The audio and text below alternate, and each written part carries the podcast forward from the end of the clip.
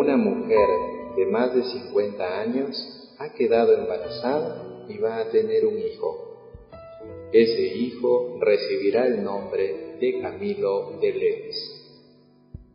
Es de imaginar que este nuevo embarazo le traía la esperanza y alegría, aunque también temores, esperanzas que se relacionaban sobre todo porque avanzada su edad iba a tener otro hijo.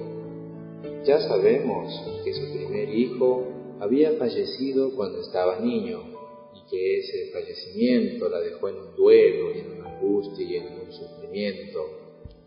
Sin embargo, este nuevo embarazo le devuelve la esperanza y de tener un hijo que siempre va a estar junto a ella. Y en el sueño había visto a su hijo como un muchacho que llevaba en sus brazos una bandera al frente de una pandilla, todos señalados con una cruz roja en el pecho. Se preguntaba, ¿qué significado tendrá este sueño? ¿Cómo debo interpretar que en el sueño él está al frente de un grupo de hombres que llevan un estandarte y que lleva una cruz roja en el pecho, ¿qué le deparará a este mi hijo?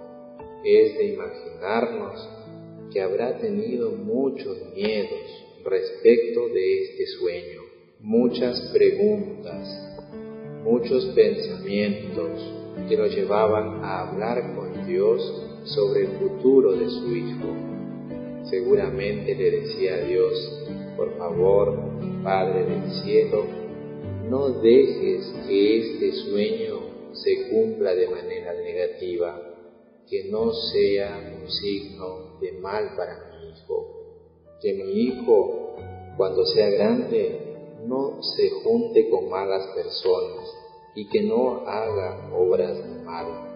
Y si tiene que tener un signo, una cruz, sea la cruz de tu Hijo Jesús y ojalá sea un hombre de bien. El consuelo de su fe y la fuerza del Espíritu de Dios le animaban a tener esperanza en la gestación, a cuidarse siendo una mujer menopáusica, a cuidar este tiempo del embarazo, a hablar también con la criatura que está en su vientre, a contarle sus temores, a decirle que le espera, a decirle que le da sentido en su vida, a hablarle de sus soledades, porque su marido estaba lejos en la vida militar y que esperaba que cuando él naciera su esposo viniera para que puedan estar juntos.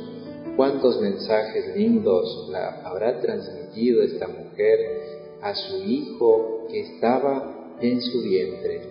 Mientras tanto, en su entorno familiar y social, todos estaban asombrados, sorprendidos, porque la veían embarazada a su edad avanzada.